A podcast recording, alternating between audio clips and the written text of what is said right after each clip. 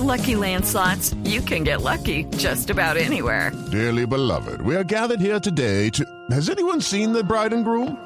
Sorry, sorry, we're here. We were getting lucky in the limo and we lost track of time. No, Lucky Land Casino, with cash prizes that add up quicker than a guest registry. In that case, I pronounce you lucky. Play for free at LuckyLandSlots.com. Daily bonuses are waiting. No purchase necessary. Void where prohibited by law. 18 plus. Terms and conditions apply. See website for details. Son las 8 de la mañana, 6 minutos, hora de actualizar noticias en Blue Radio. Las autoridades acaban de reportar que encontraron un pasaporte sirio en poder de uno de los terroristas que participó en los ataques en París, que según el reporte oficial del presidente François Hollande dejó un saldo de 127 muertos. A esta hora continúa el pánico en la capital francesa.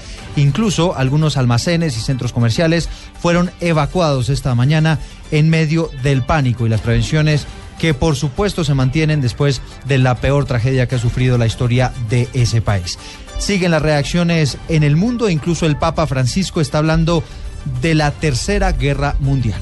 Eduardo, buenos días. El Papa Francisco ha indicado tras estos atentados terroristas que es parte de la Tercera Guerra Mundial, que se vive con la violencia global y ha expresado su solidaridad con el pueblo francés. También se ha pronunciado el primer ministro británico David Cameron, que dijo que está conmocionado por los atentados perpetrados la noche del viernes en París y ofreció todo el apoyo a Francia para dar con los responsables. También se ha pronunciado la canciller alemana Angela Merkel. A esta hora se reúne con sus ministros tras el atentado y dijo que harán todo lo posible para ayudar en la búsqueda de quienes perpetraron e instigaron a Francia y aseguró que responderán con contundencia. También se ha pronunciado el rey Felipe y la reina Leticia, que han enviado su solidaridad al pueblo francés, igualmente que el presidente Mariano Rajoy. María Camila Orozco, Blue Radio. María Camila, gracias. Ya son las 8 de la mañana, 7 minutos. Por supuesto, continúa la atención allí. Se está hablando de aproximadamente 200 personas heridas, de las cuales 80 estarían en estado de gravedad. Es por eso que no se descarta que la cifra de fallecidos siga elevándose a medida que pasan las horas. Desde Venezuela, el presidente Nicolás Maduro también expresó su rechazo y condena a estos ataques ocurridos en París. En Caracas está Santiago Martínez.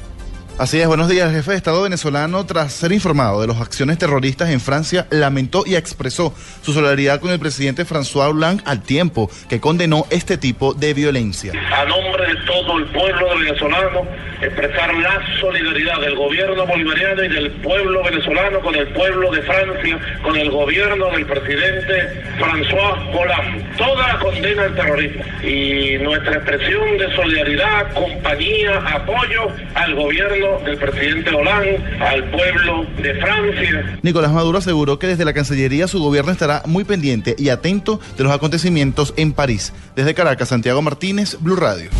Se está informando que por ahora Francia no va a suspender la cumbre del cambio climático que está prevista para el próximo 30 de noviembre, aunque planea adoptar medidas de seguridad reforzadas, según están diciendo las autoridades esta mañana. Una de ellas, por supuesto, tiene que ver con el cierre de las fronteras que se va a mantener de manera indefinida para evitar este tipo, este tipo de ataques. Vamos hablar con internacionalistas en Colombia. Ellos consideran que con este tipo de ataques el Estado Islámico busca demostrar su poderío y no descarta que haya nuevos atentados. Jenny Navarro.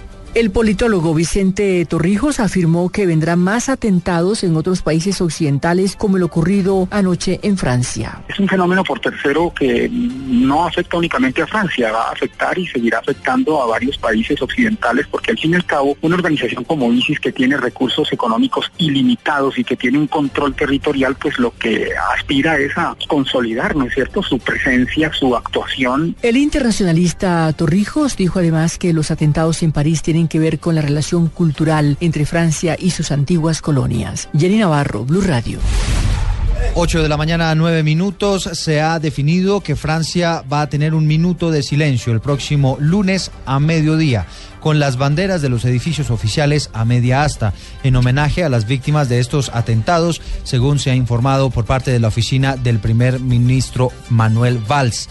Adicionalmente, recordemos que el presidente François Hollande declaró un duelo nacional durante tres días para honrar la memoria de las víctimas, 127 personas muertas y por lo menos 200 heridas, aunque la cifra, insistimos, no ha sido confirmada. Hablamos en Blue Radio con uno de los testigos que vivió en las calles de París estos momentos de pánico que se vivieron por cuenta de estos atentados, Carlos Arturo Albino. Buenos días. Para Blue Radio habló un testigo que vivió los minutos posteriores a las explosiones. Jeffrey Carrero iba en bicicleta desde su trabajo hacia su casa. Nada, venía de camino de mi trabajo y me topé con varias calles cerradas. Eh, la gente, por supuesto, muy, muy alterada. Igualmente los policías tratando de mantener el control, pero no es fácil recibir cosas como las que están pasando. Después de desviarme dos veces por, por trancones de la misma policía, bueno, me topé en una esquina con otra parte que estaba cercada. Bueno, nada, y si pude llegar a observar sin saber qué era lo que estaba pasando, pues las personas muertas que estaban sacando de, de un bar, no sé si fue por medio de disparo, porque sé que en varios sitios fue por explosiones, en otros por disparos. Jeffrey aseguró que a pesar que muchos de los habitantes desconocían qué ocurría al momento de la confusión, la información corrió casi inmediatamente por las redes sociales. Carlos Arturo Albino, Blue Radio. La enorme polémica que se está estudiando por parte de los países de la Unión Europea tiene que ver con las políticas inmigratorias. Recordemos que algunos países estaban proponiendo cierta flexibilidad para aquellas personas que estaban huyendo de Siria para llegar a territorio europeo. Muy seguramente van a ser revisadas todas estas políticas después de los atentados de París. Son las 8 de la mañana, 11 minutos. En otras noticias les contamos que por una competencia de ciclismo, la entrada a Ibagué por el municipio de Alvarado estará cerrada por un espacio de cuatro horas. Información de servicio que nos presenta hasta ahora desde Ibagué Juan Felipe Sola. El cierre comienza desde las 8 de la mañana desde el peaje de Alvarado hasta la entrada del municipio de Venadillo, recorriendo aproximadamente 40 kilómetros, esto por tema de circuito ciclístico que se prepara para los Juegos Nacionales. Mayor Víctor Manuel Tafur, jefe de la seccional de tránsito del departamento. Sí, buenos días. El día de hoy se va a llevar a cabo una prueba ciclística entre los municipios de Venadillo y Alvarado, a partir de las 8 de la mañana hasta las 12 del día, ya que se va a realizar una prueba contra el Se le recomienda a la gente utilizar este corredor hasta después de mediodía con el fin de evitar congestión o se algún contratiempo. El cierre de estos 40 kilómetros bloquea la vía Ibagué Mariquita, por lo que se pide paciencia a los viajeros, ya que habrá bastante represamiento vehicular en la vía hacia el norte del Tolima. Desde Ibagué, Juan Felipe Solano, Blue Radio. 8 de la mañana a 12 minutos y en información deportiva hablamos de la última jornada del fútbol sudamericano, las eliminatorias al Mundial. Uno de los partidos más vibrantes e intensos fue el de Argentina y Brasil. Empataron 1 a 1. A las 8.13 minutos saludamos a Joana Quintero.